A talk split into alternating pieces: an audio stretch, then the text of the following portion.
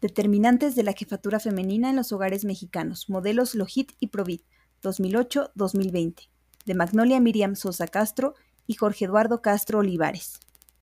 La participación de las mujeres como jefas del hogar en México ha aumentado en los últimos años. Las mujeres están en situaciones desventajosas por menor participación económica, violencia estructural y directa, entre otros.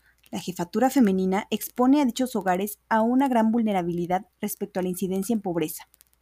El presente trabajo analiza descriptiva y econométricamente el impacto que tienen variables como la edad, el nivel de educación, ingreso e integrantes menores de 11 años, en la probabilidad de que la jefatura del hogar corresponda a una mujer mediante un modelo probabilístico de respuesta binaria en el periodo 2008-2018.